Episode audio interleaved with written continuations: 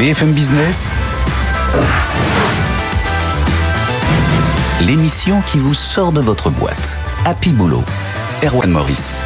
Bonjour à tous, bienvenue dans votre rendez-vous Happy Boulot sur BFM Business. Au programme Attirer les talents grâce à la RSE. Est-ce que ça fonctionne? C'est l'objet de notre discussion avec le DRH de la semaine, William Edel pour l'agence de voyage d'affaires Vagram. Dans cette émission, Jeanne, on répond aussi aux questions de nos auditeurs questions que vous nous posez et nous envoyez sur happyboulot@bfmbusiness.fr. Aujourd'hui, on va parler propriété intellectuelle des employés avec la vocale Pascal André Gérigné. Comment retenir les employés de première ligne? Ce sera le sujet de notre focus. Sans oublier en fin d'émission la carte blanche d'Adeline. Cette semaine, on va faire la connaissance de la DRH qui espionne ses salariés sur LinkedIn. Allez, c'est parti, on vous sort de votre boîte.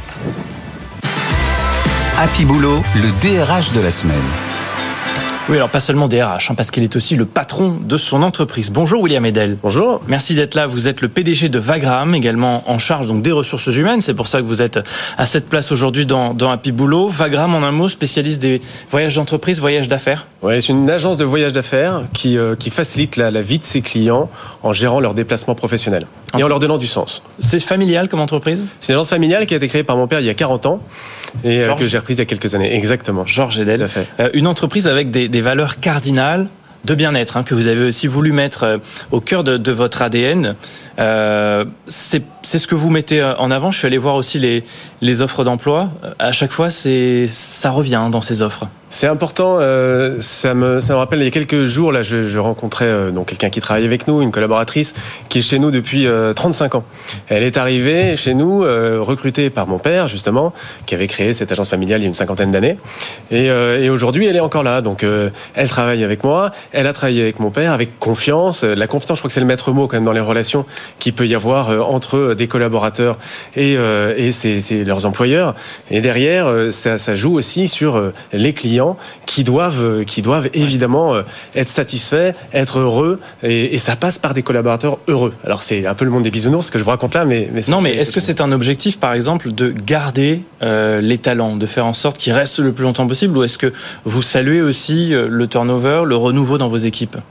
Non, garder les talents, c'est majeur. Euh, c'est vrai que bah, cette Catherine qui est là depuis 35 ans, c'est l'illustration parfaite en fait chez Vagram Voyage bah, de cette qualité de vie euh, au travail qu'on peut avoir.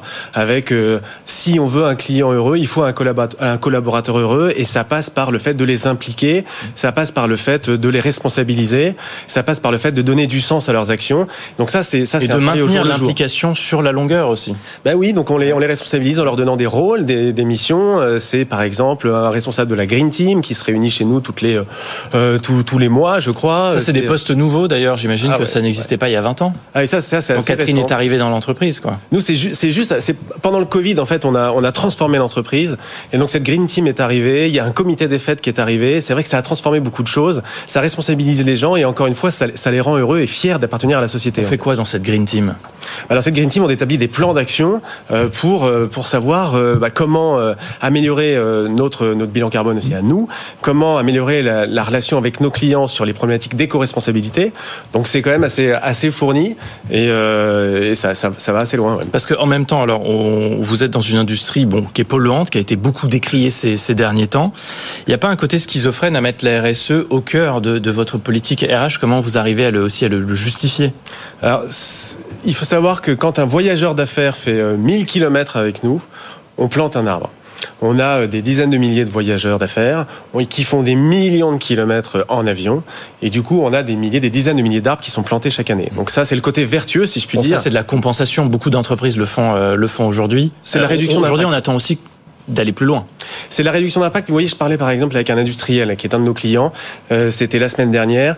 Il me disait voilà, je dois aller à Sao Paulo pour défendre un projet dans le cadre d'un appel d'offres international. Je dois amener des ingénieurs là-bas à Sao Paulo. On est quatre. C'est une industrie très pointue avec des, ils fabriquent des turbines. En France, il y a 200 personnes.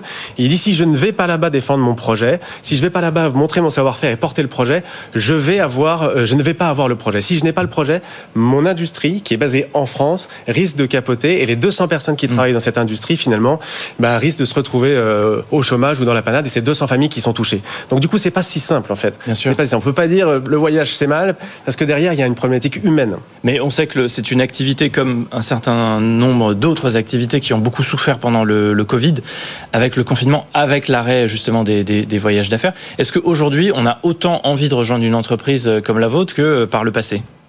En fait, je pense qu'il faut, il faut au-delà de la mission, au-delà du contrat de travail aujourd'hui qu'on peut proposer, euh, il faut qu'il y ait un, une sorte d'écosystème de valeur. Il faut qu'il y ait du sens à ce qu'on propose. Oui. Donc du coup, aujourd'hui, on a un partenariat justement avec une société euh, qui euh, nous, euh, ce que je vous disais tout à l'heure, euh, qui, qui fait qu'on on va développer les forêts françaises euh, qui sont dans le Morbihan. On a notre forêt, notre forêt Vagram. Cette, Oui. forêt, cette forêt, et ben, ces arbres ensuite sont, euh, sont donnés euh, à, nos, à nos clients qui, qui les achètent, hein, qui les achètent obligatoirement. C'est vrai qu'on leur laisse pas le choix. It's not an option, comme on dit en anglais. Ils achètent ces arbres et, et ce sont des actifs pour eux écologiques, ce sont des actifs économiques. Donc euh, ça, c'est un ensemble de valeurs qui sont pour nous vitales, euh, à mon avis, si on veut donner du sens à l'action, au-delà du contrat de travail pur et dur. Quoi, Et vous travaillez avec euh, qui, quels acteurs justement pour tout ça? Parce qu'on sait que planter des arbres, c'est le début de la solution. Enfin, ça fait pas tout non plus. Euh, et il faut le, bien le faire, c'est-à-dire il faut planter les bonnes essences aux bons endroits. On plante pas, euh, on plante pas un pain, euh, je sais pas, à 3000 mètres. Exactement. Alors planter des arbres, c'est une chose, parce qu'on a ce partenariat important avec Écoterie, si vous voulez tout savoir, Oui. euh, et euh, qui est une, une société très sérieuse. Mais euh, on a aussi nos, nos conseillers voyage qui sont formés. Ils sont formés à proposer, par exemple, le train, quand on peut proposer le train, sur des destinations comme Bordeaux, comme Nantes, comme Montpellier, comme Marseille. Et pour nous, ça, c'est la base, parce que le train pollue euh, 100 fois moins que l'avion. Donc c'est vital. Ensuite, on a Oui, il y a les vols directs. bien sûr. Les vols directs, parce que souvent, vous pouvez aller à New York, vous pouvez faire un Paris-New York euh, en passant par Madrid ou en passant par Lisbonne. Et ça, euh, évidemment, c'est euh, moins cher. Ça peut être moins cher, de 20 ou 30%, mais ça pollue beaucoup plus. William Edel, on arrive au bout de cette interview. Il nous reste une minute pour mieux savoir quel manager vous êtes. C'est la nouvelle rubrique de cette séquence depuis la rentrée. On va vous amener une boîte. C'est Marianne qui va vous l'amener tout de suite, dans laquelle il y a des petits papiers à compléter. Marianne, venez nous amener la boîte du, DRH, du patron, du PDG aujourd'hui, et vous allez pouvoir euh, piocher un premier papier, nous compléter la phrase. Dans ma boîte, l'intelligence artificielle, c'est, Elle revient souvent celle-là. c'est pour moi un booster, c'est facilitateur pour accélérer les liens entre euh, nous et notre public et nous et nos clients. Vous l'utilisez comment aujourd'hui? On l'utilise comme ça justement pour, euh, c'est une aide au, au jour le jour Mhm. pour aller plus vite dans la collecte de données pour l'instant. Très bien. Allez, on en prend un second, si vous voulez bien.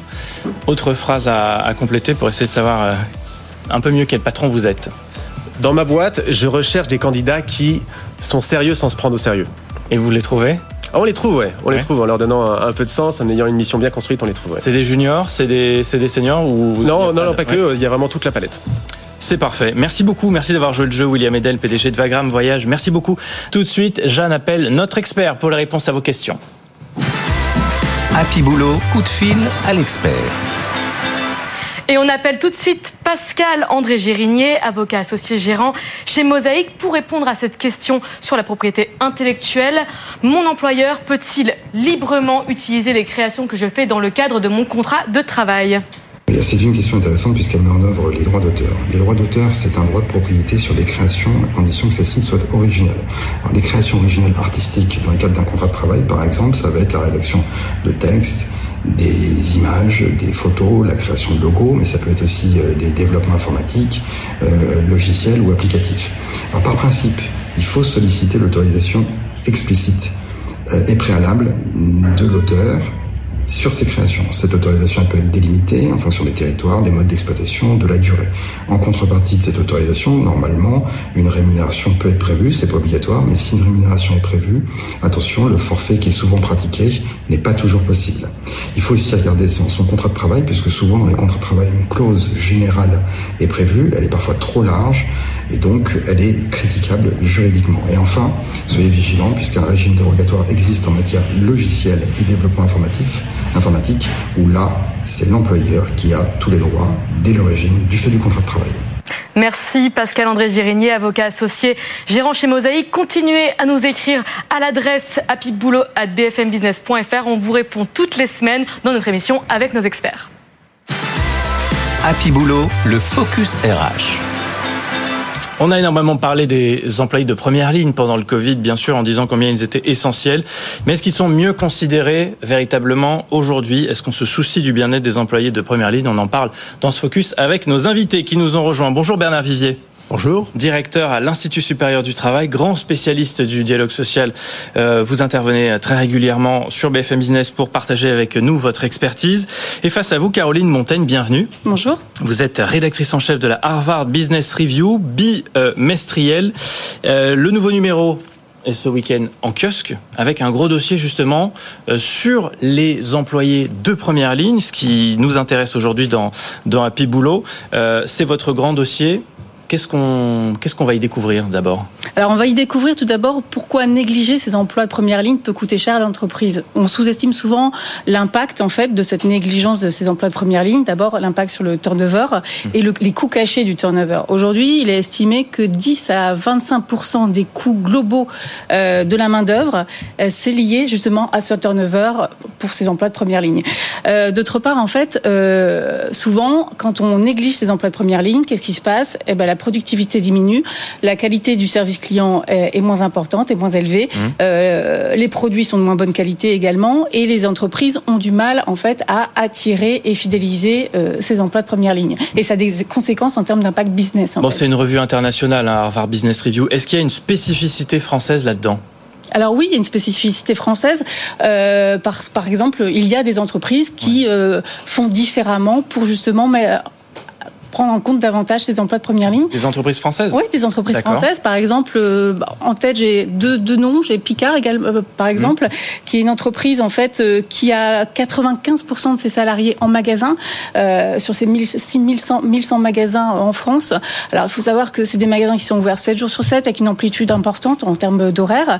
Euh, ces salariés n'ont aucun pouvoir sur les prix, les promotions, les produits. Donc où ils peuvent avoir quelque chose à avoir, en Ouais. fait, à avoir l'impression d'avoir une marge de manœuvre, c'est sur la li- relation avec le client. Et Mm. donc 90% de la formation en fait euh, des, des salariés en magasin, c'est sur justement cette relation client. Et ça, c'est nouveau, c'est récent C'est une une des conséquences du Covid ou c'était déjà le cas avant? Alors bah, ça a été progressivement mis en place parce que justement il faut prendre en compte davantage ces salariés, leur donner l'impression qu'ils ont une marge de manœuvre et qu'ils sont importants. Bernard Vivier, on observe des, est-ce qu'on observe des changements? Parce que vous, vous, vous regardez tout ça, le dialogue social, etc. Est-ce que euh, après la crise qu'on a connue euh, suite au Covid, les comportements aussi ont changé des employeurs à ce niveau Non, pas véritablement. Ah, donc la période, c'est un petit exemple, mais finalement, oui, la période Covid euh, a mis en exergue l'expression les salariés de première ligne, Oui. ceux qui étaient vraiment nécessaires, essentiellement dans les transports et le soin. Bien. Mais n'oublions pas que dans une entreprise, il n'y a pas une ligne, puis à côté une deuxième ligne, et puis une troisième ligne, une quatrième ligne. C'est un continuum. Une entreprise, tout le monde est utile. Donc la question comment retenir les employés de première ligne s'applique à l'ensemble des salariés. Mais il est vrai que dans des métiers en tension, dans des entreprises où il y a des, des salaires, des bas salaires, eh bien, ces, ces populations de proximité avec le travail lui-même sont souvent dédaignées. La question de fond, elle est double. La réponse, elle est double. Un, les rémunérations, la formation, ça vient d'être dit. Et puis deuxièmement, un management de proximité. Aujourd'hui, les directeurs des ressources humaines, des relations humaines, sont très souvent en, en, en- ont au-dessus d'eux, en surplomb, la direction des achats et qui achètent les compétences, la formation. On n'achète pas les compétences si on veut bâtir une entreprise, on les attire. Et donc c'est quelque chose de très important de donner à ces personnes de proximité du pouvoir, c'est-à-dire les salariés, leur donner envie de rester, et les managers de proximité, leur donner aussi le droit de gérer leurs équipes. mais on n'y arrive pas. Donc c'est ça que Non. vous nous dites, Bernard Vivier. Non, parce que nous avons une vision très technocratisée et financiarisée de l'entreprise qui est perçue davantage que par le passé comme un lieu de production et pas comme une communauté active. Qu'est-ce qu'il faut faire pour que ça change? Redonner du pouvoir aux agents de proximité et faire des DRH non pas des substituts de la direction financière, mais de vrais acteurs. Dans des entreprises familiales, patrimoniales, c'est naturel. Le patron, il embauche, c'est son entreprise. Dans une grande entreprise ou une moyenne entreprise, ben, c'est un peu dilué. Ce sont les ressources humaines qui ont un grand rôle à jouer là-dedans Oui, et les managers et les ressources humaines, parce que jusqu'à présent, on a mis beaucoup en place de, des politiques pour attirer, retenir l'école blanc, mais très peu l'école bleue, voire pas du tout en fait. Et euh, souvent, les entreprises pensent que le gros turnover, ce turnover important chez l'école bleue, euh, est finalement structurel. Ils ont un faible moral, ils ont un, un turnover qui est enfin, structurel sur ces populations-là, alors que c'est pas vrai du tout. Ils ont envie de rester, ils ont envie d'évoluer, mais souvent, ils n'ont pas de visibilité du tout sur les mmh. parcours euh, d'évolution professionnelle et le manager a un rôle pour justement amorcer le dialogue plus facilement et qu'ils aient euh, beaucoup plus de clarté et sur de ces considération et de considération effectivement oui, tout à fait. Euh, Bernard Vivier le rapport euh, avec cette population de salariés il est si compliqué qu'aujourd'hui les employeurs ont du mal à les convaincre de venir dans des secteurs en crise la restauration depuis le Covid n'est pas revenu. Enfin, c'est-à-dire que les clients sont revenus, mais pas les serveurs. Oui, et, et c'est ce qu'on appelle les métiers en tension, que ce soit dans l'industrie ou dans les services, même en dehors du monde des salariés. Regardez les infirmiers libéraux, les médecins. On manque de médecins partout en France, des panonceaux. Venez dans notre commune, nous vous offrirons un, un, un, logement signé le maire de la commune de 1000 habitants ou 2000 habitants. Euh, des chaudronniers, des enseignants. L'éducation nationale souffre cruellement d'enseignants. Donc c'est pas une c'est un peu une question de rémunération, mais c'est beaucoup une Là, question de management. Eh ben c'est l'État qui n'est pas forcément le meilleur employeur en France. On n'est pas forcément, c'est pas très happy boulot, pas toujours. Euh, il y a encore une marge donc hein, pour l'employeur entre la volonté de faire mieux et la mise en application des bonnes pratiques en réalité. Oui, absolument, parce qu'en plus, euh, le fait de ne pas pouvoir retenir ses salariés, c'est un impact business, euh, comme le dit Bernard Vivier. C'est-à-dire que, par exemple, des, une, des, chaînes de pharmacie aux États-Unis ont décidé de réduire euh, leurs heures, leur amplitude d'ouverture et de fermer le dimanche parce mmh. qu'elles manquaient de salariés. Domino's Pizza, par exemple, donne 3 dollars aux, aux, aux, clients qui viennent eux-mêmes chercher leur pizza parce qu'ils n'ont plus la possibilité d'amener les pizzas forcément chez les clients. Et Qantas, qui est la première compagnie aérienne australienne, a demandé à tous ses cadres supérieurs pendant trois mois d'occuper euh, l'emploi le, de euh, bagagistes, non pas pour leur faire euh, expérimenter cet emploi-là, mais parce qu'il manquait de main d'œuvre. Donc ça a des impacts directs sur le business en fait. Comment on fait pour améliorer tout ça? Il nous reste deux minutes, on veut des solutions. Bernard Vivier, c'est quoi? Donc l'organisation du travail, la promotion, le salaire, les feedbacks, tout ça. Hein, il faut mm -hmm. mettre, c'est tout ça en même temps? C'est tout cela. Et dans la tête d'une direction générale, et l'étude qui est sortie jeudi dans la revue le montre bien, c'est de bien mettre en vis-à-vis -vis le coût de l'achat de main-d'œuvre, j'utilise le mot achat de main-d'œuvre, mmh. et le coût du départ de main-d'œuvre. Les démissions, l'absentéisme, tout cela, ça coûte cher, c'est bien mentionné dans l'étude. Et, et, donc, il est important de considérer que c'est pas simplement le, le personnel, les, les salariés ne sont pas un coût de production, ils le sont comptablement, ce sont aussi des investissements, des engagements. Je me répète, on n'achète pas les compétences, on les attire. Il faut les voir plus comme ça. Exactement. Ouais. sont eux qui font la richesse. Mmh. On dit que les hommes font et les femmes font la richesse des nations. Les hommes et les femmes font aussi la richesse de l'entreprise. Caroline Montaigne sur, justement sur, ces, sur ce constat. Vous le partagez? Oui, alors absolument, effectivement, comme vous le disiez, euh, il faut faire évoluer. Il faut donner vraiment euh, de la visibilité sur les parcours en fait euh, de formation, faire du mentorat, donner le sentiment qu'ils sont pris en compte euh, et qu'ils ne se passent en bas de l'échelle justement, qu'ils sont impliqués dans toute la stratégie de l'entreprise. Et j'aime bien en fait cette citation de Douglas McGregor, qui est professeur au MIT, qui dit en fait un mauvais un mauvais emploi en fait va créer un mauvais employé. Mmh. Et tout ce que pensent les managers se réalisera toujours parce qu'ils mettent en place, ils créent des systèmes qui précisément favorisent le comportement attendu. C'est comme une prophétie automatisatrice. Bon, oui, mais alors qu'est-ce qu'il faut C'est quoi l'électrochoc qu'il faut pour que tout ça soit mis en œuvre si le Covid, qui a quand même été une crise planétaire, n'a pas suffi? Le Covid a été un moment, nous, nous, nous, avons, nous avons d'ailleurs même pratiquement aujourd'hui oublié quand ça a démarré, quand ça a fini. Se souvient-on vraiment qu'il y avait trois période de confinement, on a effacé ça. Euh, ça a été une période qui a euh, mis en valeur davantage un certain nombre de phénomènes, par exemple le télétravail, un certain nombre de réorganisations, mais c'est un moment, le Covid. Notre, notre vie dans les entreprises, elle est sur une trajectoire beaucoup plus longue. On n'apprend pas des erreurs, hein, parce qu'on parlait, du, on parlait du monde d'avant, du monde d'après, finalement. Non, il n'y a, a, pas de monde d'avant, il n'y a pas de monde d'après, c'est un monde, ouais. on continue. Bon, mais qu'est-ce qu'il faut alors? J'aimerais, il nous reste 30 secondes, on peut avoir une solution Alors moi, je peux donner Oui, par exemple oui. le cas de Disney aux États-Unis qui a mis en place depuis 2018 un programme qui s'appelle Aspire. Et en fait, il finance les frais de scolarité euh, pour euh, décrocher le bac ou faire des études universitaires pour leurs salariés de première ligne. Hmm. Alors ça a l'air de rien, mais en fait, très- 14 000 employés sont dans ce programme, euh, 13 500 sont déjà sortis. Et ce qui est intéressant surtout, c'est que 25% des postulants chez Disney disent que euh, s'ils viennent chez Disney, c'est notamment en partie pour ce gros programme-là qui va permettre de les élever. Donc ça peut passer par l'éducation, en fait, euh, par les diplômes, et aussi par euh, plus de visibilité sur euh, les parcours d'évolution. On y arrive petit pas par petit pas. Finir par y arriver ou pas? Oui, bien sûr, parce que euh, l'économie est formidable. Les bonnes entreprises se développent, les moins bonnes s'écroulent. C'est la loi du marché. La concurrence a, sa vertu- a ses vertus.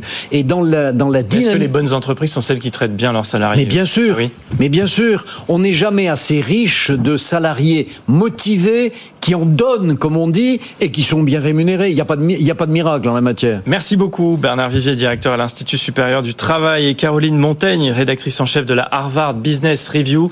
Je rappelle que c'est un dossier hein, qu'on retrouve euh, dans le numéro à paraître euh, ce week-end, c'est déjà dans vos kiosques, euh, la Harvard Business Review qui sort tous les deux mois et on continuera à fouiller un petit peu les, les, sujets que vous mettez en avant aussi dans cette revue dans, dans Happy Boulot. Merci d'avoir été avec nous. C'est l'heure de la carte blanche. Tout de suite, de la TikTokeuse Adeline. On fait aujourd'hui la connaissance de la DRH qui espionne ses employés sur LinkedIn. Happy Boulot, carte blanche. Alors, quoi de neuf sur LinkedIn? LinkedIn LinkedIn Enzo le stagiaire. Gagner 10 000 euros par semaine grâce à ma formation en crypto? N'importe quoi Ah là là, les gens gomment vraiment tout. Max, j'ai le plaisir de vous annoncer que j'occupe désormais le poste de CMO. Wow, c'est quoi ce poste? Je connais pas. Ah, Coffee Machine Operator? Ah ouais, là c'est sûr, tu mérites ton titre? Allez, Myriam a encore posté une citation. Ne laisse personne t'empêcher de réaliser tes rêves. ah bah oui, tu fais ça très bien toute seule, Myriam Marise fête ses 23 ans chez BFM. Toujours pas de promotion, mais mes parents sont très fiers de moi. C'est qui Marise Quelqu'un a regardé votre profil, passé à Premium pour voir de qui il s'agit. Ouais, j'ai que ça à faire, hein Marketing pour les moutons, ça Erwan, mon chouchou. Comment ça, open to work?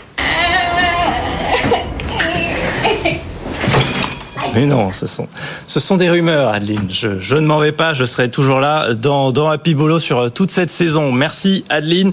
Tout de suite, c'est l'innovation de la semaine. Happy Boulot, le labo RH.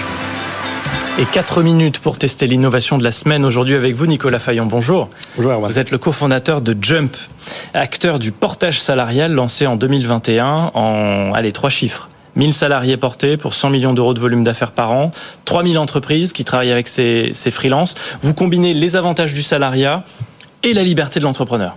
Ce que, ce, re- ce que beaucoup recherchent aujourd'hui. Exactement. Bah, il y a de plus en plus de salariés, hein, on l'a vu euh, notamment avec le Covid, qui cherchent à avoir une vie un petit peu plus épanouie, un petit peu plus flexible, euh, avoir, plus de sens, euh, être un petit peu plus libre au quotidien. Et de l'autre côté, il y a aussi de plus en plus d'indépendants, de, freelance. On en compte cherchent- un million aujourd'hui? Exactement. Ouais. Ouais. tout à fait. Qui cherchent justement à, à se structurer euh, euh, et qui cherchent à résoudre des vraies frictions hein, de leur vie, euh, de leur vie quotidienne. Donc cible potentielle pour vous, hein, c'est quand même un grand marché. C'est un marché qui est, euh, qui est monumental et qui ne cesse de, de croître. Euh, Aujourd'hui, donc, un million d'indépendants sur, le- sur le marché, ce qui fait que vous êtes déjà le deuxième acteur du secteur en France en à peine, quoi, un an et demi d'existence, c'est ça? Ouais, ouais, ouais. Bah, c'est, le, le, voilà, c'était l'objectif aussi de répondre à une tendance qui est euh, large, qui est sociétale, avec un produit qui est très concret et qui correspond vraiment aux besoins du jour. Alors, un million d'indépendants, sur quel profil? Typiquement, aujourd'hui, qu'est-ce qui marche bien? Alors, ce sera des professions intellectuelles principalement. Donc, ça va être euh, des coachs en transition, ça va être euh, des managers, ça va être des développeurs, euh, des designers, des, des chefs de projet, des chefs de produits. Donc, c'est quand même large. C'est très large. Ouais, ouais. C'est Quel type de public? Ce sont des. Est-ce que vous avez un petit peu des, des statistiques sur euh, sur l'âge, sur euh, essentiellement, ouais, est-ce que c'est des juniors, des seniors, des personnes qui sont en reconversion? C'est euh, alors la moyenne d'âge chez nous c'est 36 ans. Donc c'est des gens qui sont un petit peu établis, Mhm. mais on voit de plus en plus de, de jeunes personnes qui cherchent à se structurer, qui cherchent à résoudre voilà des problématiques du quotidien, euh, l'accès au logement qui est un vrai problème chez eux, euh, le, le, le statut, l'administratif, qui est aussi un problème chez, chez les jeunes. Ils veulent pas forcément devoir avoir un comptable, devoir avoir un avocat. Donc on voit de plus en plus de jeunes arriver chez Jump. Et là, c'est vous qui prenez ça en charge, tous ces, ces problèmes qu'on n'a plus envie de gérer? Ouais, exactement. bah, en fait, on va employer les, indépendants euh, en contrat de travail, en CDI, au sein de la coopérative. Et ça va leur permettre d'avoir toute une structure, de ne pas avoir d'administratif, hmm. d'avoir une protection sociale complète et aussi d'avoir des facilités d'accès au logement. Donc que des avantages à vous écouter, il n'y a aucun inconvénient là pour ceux qui, font appel à Jump? Alors on ne les a pas encore trouvés, mais on cherche. Bon, vous lancez une solution sur mesure, donc vous, vous la citiez, qui est, qui est baptisée la coopérative freelance. Vous nous en avez déjà dévoilé les grandes lignes on, pour entrer un peu plus dans le détail, là, pour ceux qui peut-être se disent, tiens, ça peut, ça peut m'intéresser. Ouais, bah, c'est une vraie euh, coopérative, hein. c'est une structure d'accueil qui va aider euh, euh, ceux qui se lancent ou ceux qui sont déjà lancés à se structurer. et ça va en fait contractualiser avec leurs clients et ça va les embaucher en contrat de travail. Donc ça va faire le pont parfait entre, mmh. entre les deux et leur donner un cadre légal pour travailler sans statut si besoin. Mais ce qui veut dire qu'à la fin du mois, on a une fiche de paie? Exactement. Ouais. ouais. Mais on n'a pas un, on n'a pas un salaire fixe. Non. Non, non, on, est, on choisit son salaire, donc on facture, on reçoit l'argent sur son compte bancaire Jump, et à la fin du mois, on peut choisir son salaire en fonction de ce qu'on a reçu. Et vous savez en moyenne combien gagnent les personnes qui, qui travaillent avec vous? Ouais, tout à fait. Bah, nous, on accepte les gens à partir de 2000 euros euh, de facturation mensuelle, euh, mais c'est vrai que des fois, des salaires peuvent monter jusqu'à 7000, 8000, 10 000, parfois même beaucoup plus. Donc on peut bien s'en sortir avec ce, ce technique quoi, de salariat hybride. Tout à fait. Bah, c'est un, un, un, statut qui permet aussi d'atteindre des niveaux de performance financière assez hauts, qui sont quasiment identiques à l'autre entreprise, qui est un statut qui est par définition peu gourmand en charge. Donc on atteint jusqu'à 72-73% de, de, net. Et ça va sûrement continuer à, séduire aussi du, du monde, vu euh, l'ampleur que, que, que, ça prend aussi, ce, nouvelle méthode de travail. Merci beaucoup Nicolas Fayon, cofondateur de Jump, d'avoir été avec nous dans Happy Boulot. C'est tout pour aujourd'hui. Cette émission est à retrouver dès à présent en podcast, en replay sur notre plateforme RMC BFM Play. Merci à Flo et Alban en régie. On se retrouve le week-end prochain pour une nouvelle émission. D'ici là, on reste en contact. L'adresse est affichée en bas de l'écran pour ceux qui nous suivent à la télévision télévision, bfmbusiness.fr. N'hésitez pas à nous solliciter, à nous envoyer vos questions aussi avec nos experts, nos avocats qui vous répondent tous les week-ends. D'ici là, soyez heureux au boulot. Happy Boulot, l'émission qui vous sort de votre boîte.